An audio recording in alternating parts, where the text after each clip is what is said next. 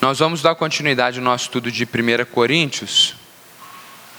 Pensando aqui em 1 Coríntios 9, é muito importante nós pensarmos que na outra oportunidade, ficou muito claro para nós no capítulo 8, de que o apóstolo Paulo estava ensinando à igreja de Corinto que era muito importante que os cristãos maduros colocassem fronteira em suas liberdades individuais, e essa fronteira era o amor.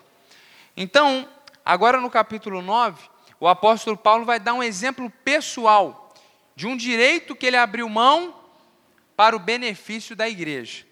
Então, ele aplicou o princípio no capítulo 8 a respeito da comida sacrificada a ídolos, e agora ele vai dar um exemplo pessoal, dizendo: Olha, gente, eu falei para vocês que a fronteira da liberdade é o amor, então eu vou mostrar para vocês que, como por amor a vocês, eu abri mão de um direito que eu tinha. Esse é o capítulo 9.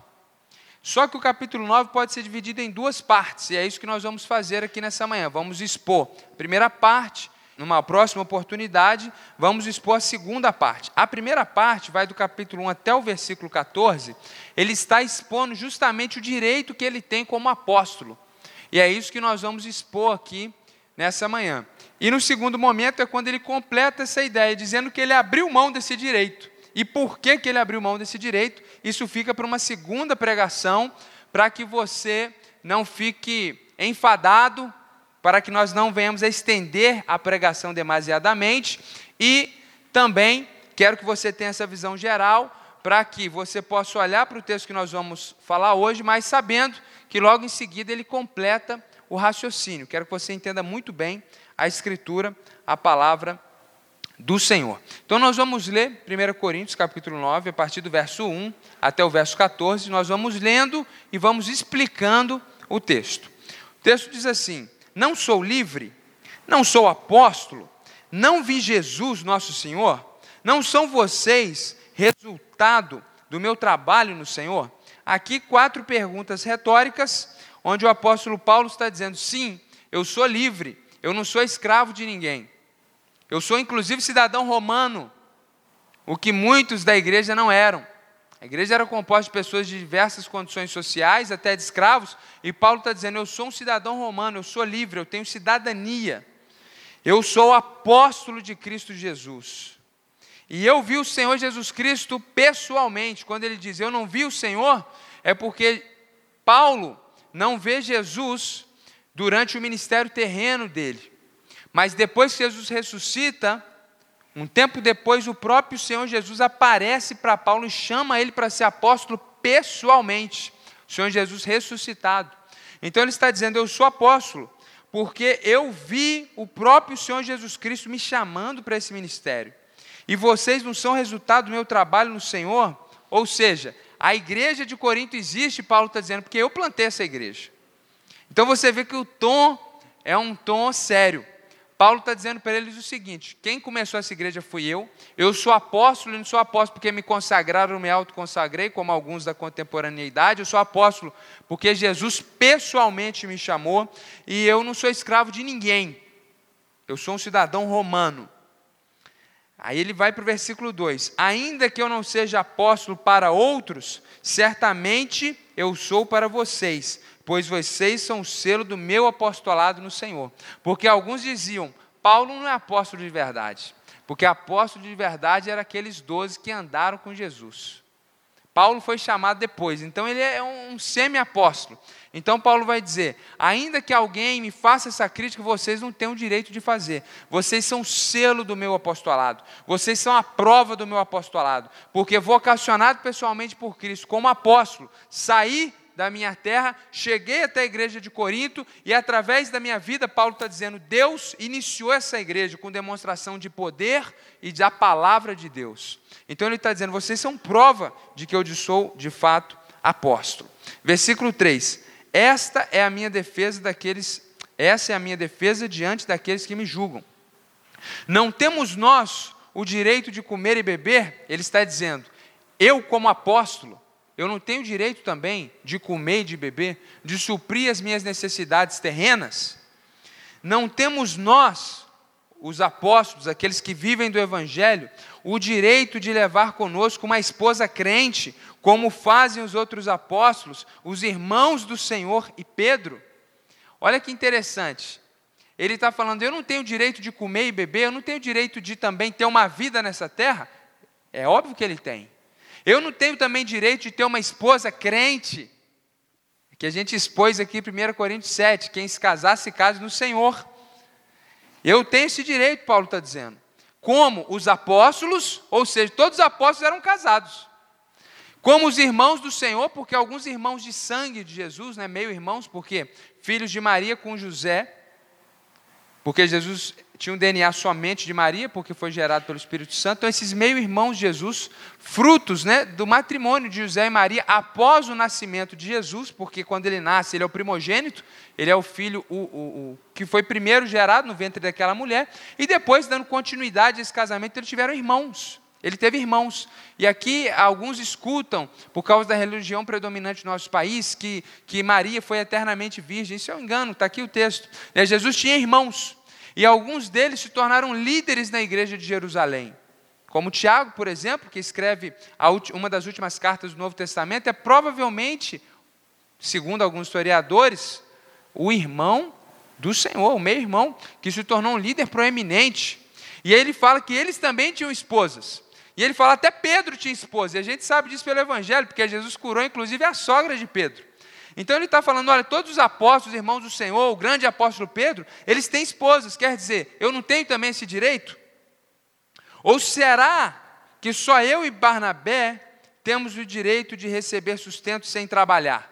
Ele está dizendo: nós estamos dedicando integralmente ao ministério. Nós não estamos trabalhando, nós estamos dedicando ao ministério. Eu e Barnabé, como eu, como apóstolo, Barnabé, como missionário, trabalhadores de tempo integral, só a gente que está pedindo dinheiro para tra trabalhar de tempo integral, só nós que temos direito a sustento? Não. O que ele está dizendo é que todos os apóstolos tinham esse direito. Os apóstolos não deram prosseguimento ao seu empreendimento de pesca. Eles abandonaram tudo, largaram as redes e se dedicavam exclusivamente de tempo integral ao ministério. E Paulo está falando: será que eu não tenho também esse direito? E aí o versículo 7. Quem serve como soldado à própria custa? Quem planta uma vinha e não come do seu fruto? Ou seja, se alguém é regimentado para trabalhar no exército, ele não vai ser soldado com o próprio recurso. Vai ser sustentado pelo governo, pelo imperador, pelo governante, pelo Estado, e vai receber soldo no final. Ninguém é soldado gastando a própria poupança.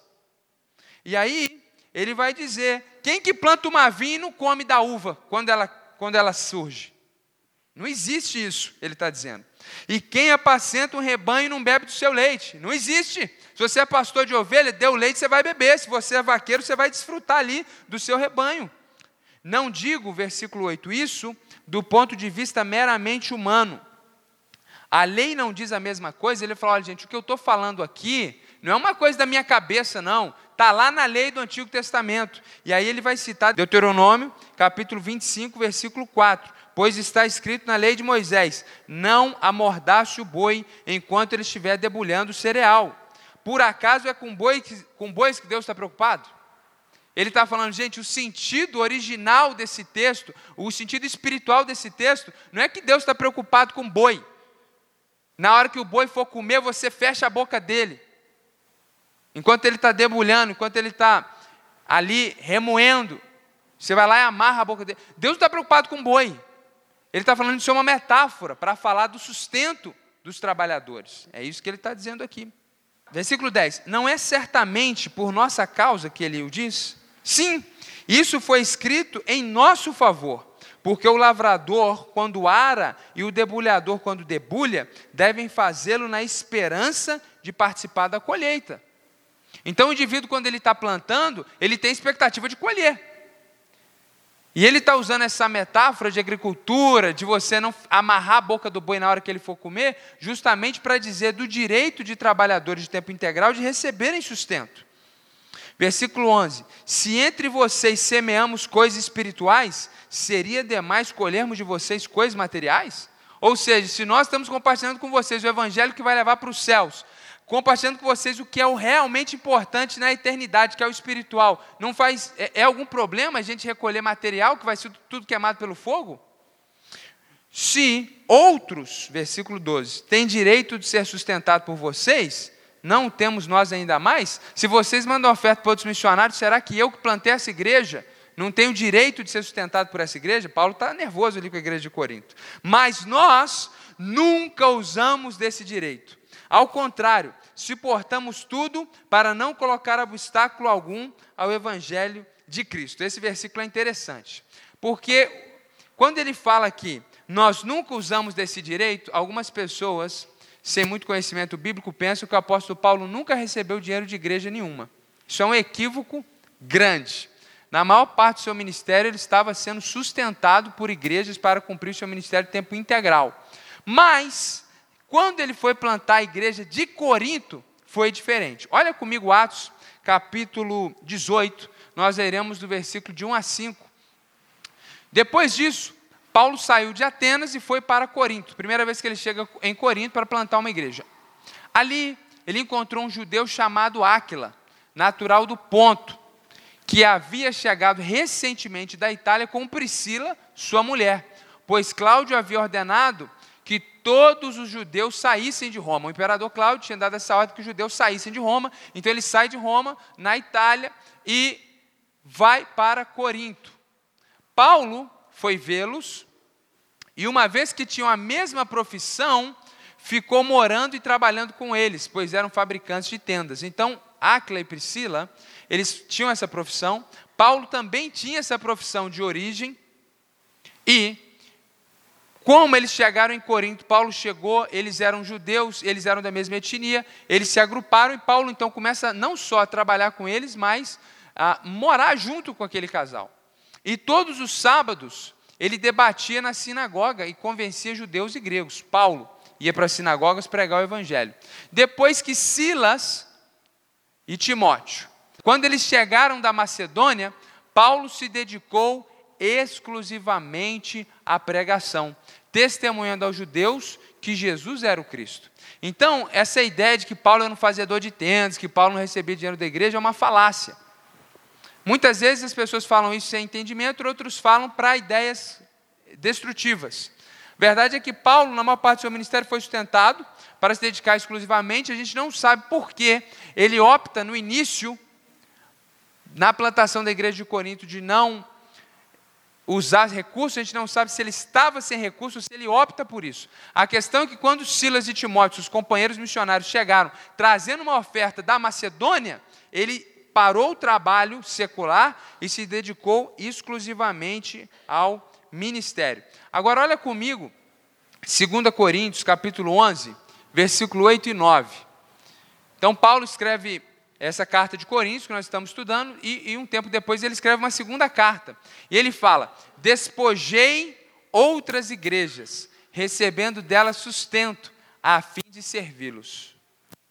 Quando estive entre vocês e passei por alguma necessidade, não fui um peso para ninguém Pois os irmãos, quando vieram da Macedônia, como nós acabamos de ver, Silas e Timóteo, supriram aquilo de que eu necessitava. Fiz tudo para não ser pesado a vocês e continuarei a agir assim. Então, voltando lá para 1 Coríntios capítulo 9, quando ele fala que nós nunca usamos esse direito, não é nunca, nunca na sua vida, mas enquanto ele estava plantando a igreja de Corinto, ele não usou do direito de que a igreja de Corinto sustentasse não do seu direito apostólico de obreiro de tempo integral de receber sustento. Ele não pegava esse direito da igreja de Corinto, porque outras igrejas estavam sustentando ele. Foi o que nós fizemos quando estávamos no Oriente Médio, servindo aquela igreja pequena, fragilizada. Nós não estávamos recolhendo sustento daquela igreja, mas a igreja brasileira nos sustentava. E aí ele fala, ao contrário, suportamos tudo para não colocar obstáculo algum no Evangelho de Cristo. Então parece que há também uma razão por trás aqui de Paulo, quando começou a plantação da igreja em Corinto, ele não queria que aqueles novos crentes pensassem que ele fosse mais um sofista, que eram aqueles filósofos retóricos que pregavam muito bem e depois passavam a cestinha para colher dinheiro. Entretinham as massas com religiosidade, com discurso vazio, bem parecido com o pós-moderno, tudo isso por dinheiro. Então talvez Paulo, para não ser confundido com esses homens, ele recolhia sustento de fora para plantar aquela igreja, que a igreja não tivesse uma compreensão errada do que é o Evangelho. Por isso que ele está dizendo isso, que ele não queria pôr obstáculo ao Evangelho de Cristo. Versículo 13: Vocês não sabem que aqueles que trabalham no templo alimentam-se das coisas do templo e que os que servem diante do altar participam do que é oferecido no altar? Em todas as religiões do mundo eram assim, tanto as gregas quanto a religião judaica. Então, os dízimos e ofertas, quando as pessoas levavam, o holocausto era oferecido e não ficava queimando eternamente. Ofereciam uma parte, outra parte era para o sacerdote, para os levitas. Os sacerdotes se alimentavam daquilo. Então, Paulo está dizendo aqui, usando esse argumento, que em todas as religiões do mundo é assim. Da mesma forma, versículo 14, o Senhor ordenou àqueles que pregam o evangelho que vivam do evangelho. Então, a grande ideia de Paulo aqui é que o obreiro de tempo integral, ele tem direito ao seu sustento. E essa é uma pregação muito interessante, muito importante, porque nós vivemos um tempo onde pastor é acusado de tantas coisas, onde muitas pessoas se sentem desmotivadas a contribuírem, muitas pessoas têm crise com essa questão do pastor receber salário. Então é muito importante que a gente discuta isso nessa manhã, biblicamente, para que você tenha respostas. Resposta para você mesmo e resposta para as pessoas que te perguntarem, questionarem, talvez até expressarem algum tipo de preconceito, que pastor é ladrão, que pastor enfim, você vai ter condições bíblicas de mostrar essa questão para essas pessoas. Ah, então, essa é, é, a grande ideia que Paulo está trabalhando aqui até o versículo 14, que o obreiro de tempo integral, ele tem direito a sustento. E aí, eu queria ah, fazer algumas aplicações baseado nessa grande verdade teológica que está diante dos nossos olhos. Primeiro, é a verdade óbvia. Pastores que trabalham de tempo integral, a igreja não faz um favor a ele dando a ele alguma coisa. A igreja tem obrigação de sustentar pastores que trabalham de tempo integral. E a gente não pode ter constrangimento em falar a respeito dessas coisas. Isso precisa estar muito claro, porque isso é bíblico e escriturístico, da mesma forma que a Bíblia fala de salvação. Então, eu, particularmente, não tenho constrangimento nenhum de falar isso por ser pastor. E nós não devemos ter esse tipo de constrangimento, porque é algo bíblico. Então nós pregamos a Escritura por completo. Então, se alguém trabalha integralmente no ministério, ele tem esse direito. Sim, nós temos pastores voluntários? Temos. Então, na nossa igreja, por exemplo, nós temos dois pastores voluntários que trabalham como Paulo fazia tenda e servem também como pastores na igreja. E nós temos um pastor que já é aposentado e tem o seu sustento, então não precisa também do sustento da igreja. São pastores voluntários, mas eles também não têm a obrigação de servirem integralmente. Nós que servimos integralmente, temos uma obrigação com a igreja. Então, até para pregar, eu dou conta. Estou indo pregar em tal lugar e volto de madrugada, porque eu quero estar aqui de manhã com vocês. Se eu vou tirar férias, eu tenho que pedir, eu não posso simplesmente sair, porque eu estou de tempo integral. Então, existe uma relação de um compartilhar espiritual e de um receber material. E esse compromisso é firmado justamente por causa dessa, desse período integral de dedicação ao ministério. Então, existe sim pastores voluntários, temos esse pastor que tem esse direito, se ele trabalha integralmente, e aquele que não está integralmente, ele é um pastor voluntário. Bom, outra aplicação é que nós não podemos deixar que escândalos sobrepujam a Escritura. Então, existe pastor que, que rouba, poucos. Poucos pastores de verdade caem na tentação de roubar. Eu acho que eu não conheci nenhum. Os que roubam não são pastores, geralmente são falsos profetas, são bandidos, tem que ser preso. Isso tem que ficar muito claro para a gente. Então,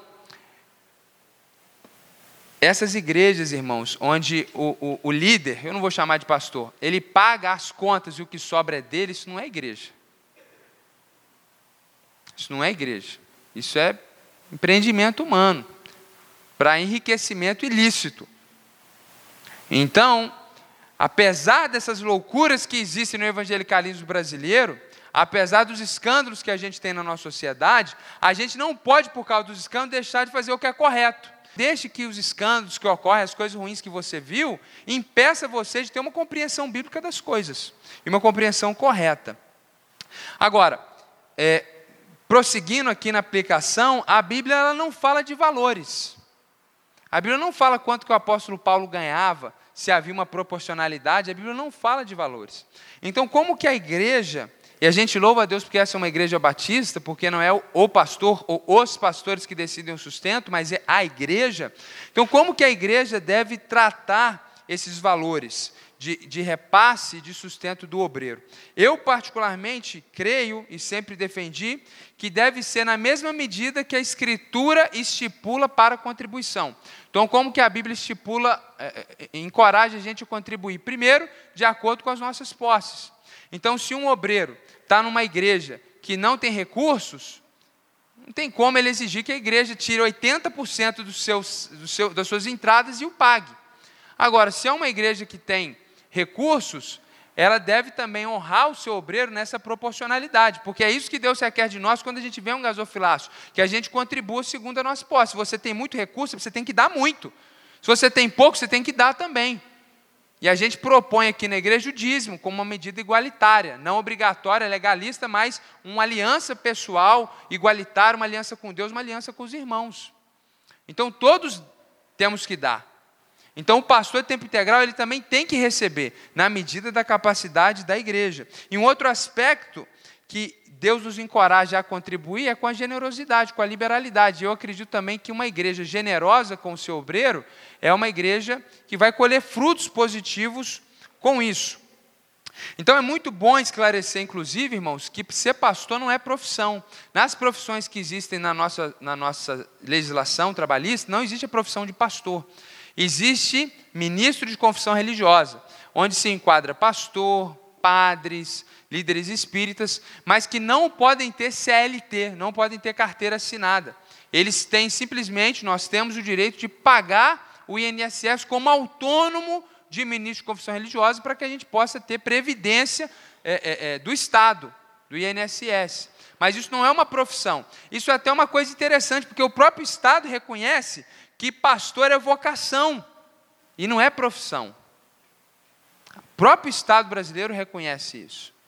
Então, nós precisamos, quando repassamos esse recurso para o obreiro de tempo integral, observar as leis do país. Então, não existe carteira assinada, mas existe desconto de imposto de renda. E graças a Deus a nossa igreja faz isso. Tem que ter.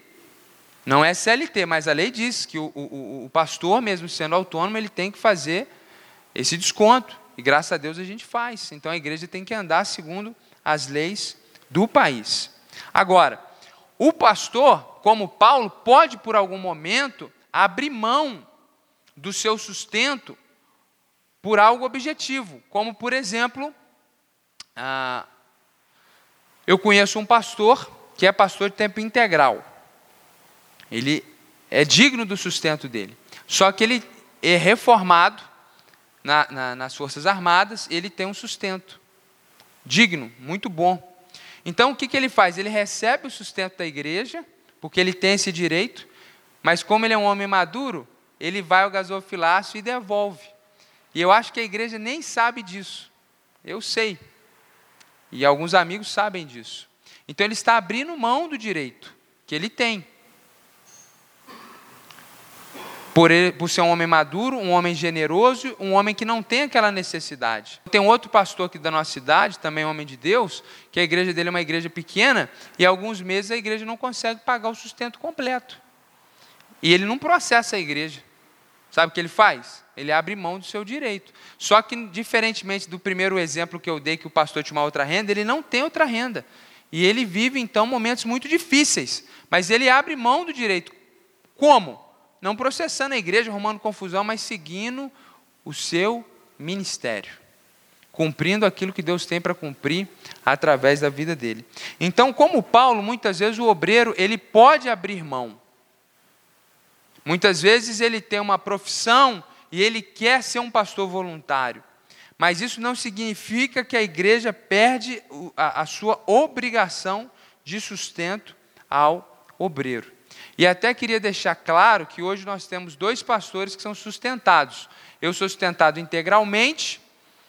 Isso significa que, Por ser de tempo integral, não considero ético fazer umas voltinhas de Uber para dar um up no meu sustento. Porque o tempo que eu, devia estar, tá, que eu poderia estar no Uber, eu deveria estar estudando para preparar o sermão para você. Então, o pastor tempo integral, eu acredito que se ele recebe para ser tempo integral, se eu aceitei ser pastor de tempo integral, não é ético eu fazer bicos para conseguir mais recurso. Eu tenho que me contentar com aquilo que o Senhor determinou para mim nesse momento. Nossa igreja crescendo, a gente vai ter outros pastores de tempo parcial, nós poderemos ter outros pastores de tempo integral, mas há uma diferença que a própria Escritura faz entre aquele que é tempo integral e aquele que preside enquanto é tempo integral. E eu quero te mostrar isso em 1 Timóteo, primeira carta do apóstolo Paulo a Timóteo, capítulo 5, versos 17 e 18. Os presbíteros, ou seja, os pastores que lideram bem a igreja, são dignos de dupla honra, especialmente aqueles cujo trabalho é a pregação e o ensino, pois a Escritura diz: não amordace o boi enquanto está debulhando cereal. Citou de novo aquele texto. E o trabalhador merece o seu salário. Ou seja, o presbítero, os pastores, existem vários naquela igreja, que lideram bem a igreja, são dignos de dupla honra, de duplos honorários, segundo as traduções. Ele não está falando de honra aqui, muito bom, pastor, você é 10, está falando de recurso financeiro especialmente aqueles cujo trabalho é a pregação e o ensino. Então, os obreiros que pregam, que ensinam e que presidem, eles têm uma responsabilidade maior. Isso é interessante porque em qualquer organização humana isso é refletido. O indivíduo que é um, é um, é um júnior na empresa, ele tem um valor. O indivíduo que tem uma gerência é outro valor. O indivíduo que é o CEO, ele vai ter outro valor. Isso aqui também a própria Escritura contempla. Então, eu estou aproveitando para trazer de uma forma muito prática para a igreja, porque na medida que o Senhor vai nos acrescentando, nós vamos crescendo, nós podemos ter outros pastores, é importante que haja esse entendimento. Essas são as aplicações que eu gostaria de fazer nesse texto. Lembrando que a grande ideia do texto é que o obreiro de tempo integral ele tem direito a sustento. E na próxima exposição, dando continuidade, versículo 15, a gente vai trabalhar por que, que Paulo abre mão daquele direito naquele tempo. E a gente vai crescer nesse sentido.